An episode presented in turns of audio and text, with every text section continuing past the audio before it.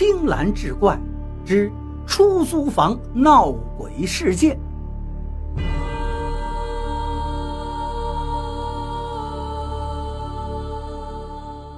这个故事发生在我复读那一年，到现在我都没办法忘记。复读的学校在闹市区边缘城乡结合部，只有一栋楼，没有宿舍。没办法。我就在学校旁边租了一间民房，房间在三楼，有一间客厅和两个独立的单间。我跟同学一人住一间，卧室里很简陋，除了床和柜子，就只有一张小桌子。客厅里倒是有一张八仙桌和一个老式的柜子。房东说这是以前的旧家具，没地方扔，就放在这儿了。要是不喜欢，他也可以扔掉。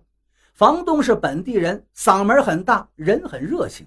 跟我们聊天的过程中，我们知道她嫁过来之前也是我们那个镇的。念着这份情谊，房租上还给我们优惠了一些。所以，当他说要把旧家具搬走的时候，我们都说没关系，就放这儿得了。其实一开始看这个房子的时候，我是不满意的，因为窗子外面就是另一栋楼房，中间的空隙也就一米的距离。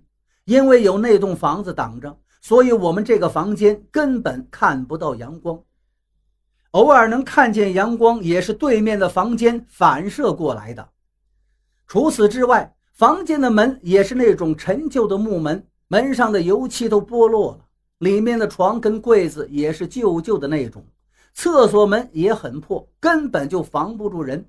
所以，对于我们两个女生来讲，确实没什么安全感。不过，房东的热情再加上主动减让的一些房租，我们两个一商量，还是住了下来。但是住下来的第一天晚上就出了问题。只是一开始的时候，我们都以为是因为刚到一个新环境不适应。我们租好房子，把东西又搬进来，折腾了小半天，累得半死。紧接着也没休息，直接去上晚自习。说实话，上晚自习的时候真是觉得累，差点就打瞌睡了。不过第一天上课那么多人，还是强撑过来了。下了晚自习已经十一点多了，回到房子简单洗漱，把自己扔到床上就直接睡了。也不知道睡了多久，忽然觉得身上冷，被冻醒了。睁开眼睛才发现灯都没关，身上的衣服也没脱。就想着脱了衣服，关灯再睡。可当我爬起来的那一刻，忽然听到客厅里有人走动。一开始我怀疑是我同学，就喊他的名字珊珊，喊了两声也没人搭理我。客厅里的脚步声也没了，我就想着应该是珊珊回屋睡觉没听见，也就没再喊她。而且也实在太困了。而且也实在太困，就没有出去看，脱了衣服，关了灯，就躺了回去。刚躺到床上，就听到客厅的脚步声又响了起来。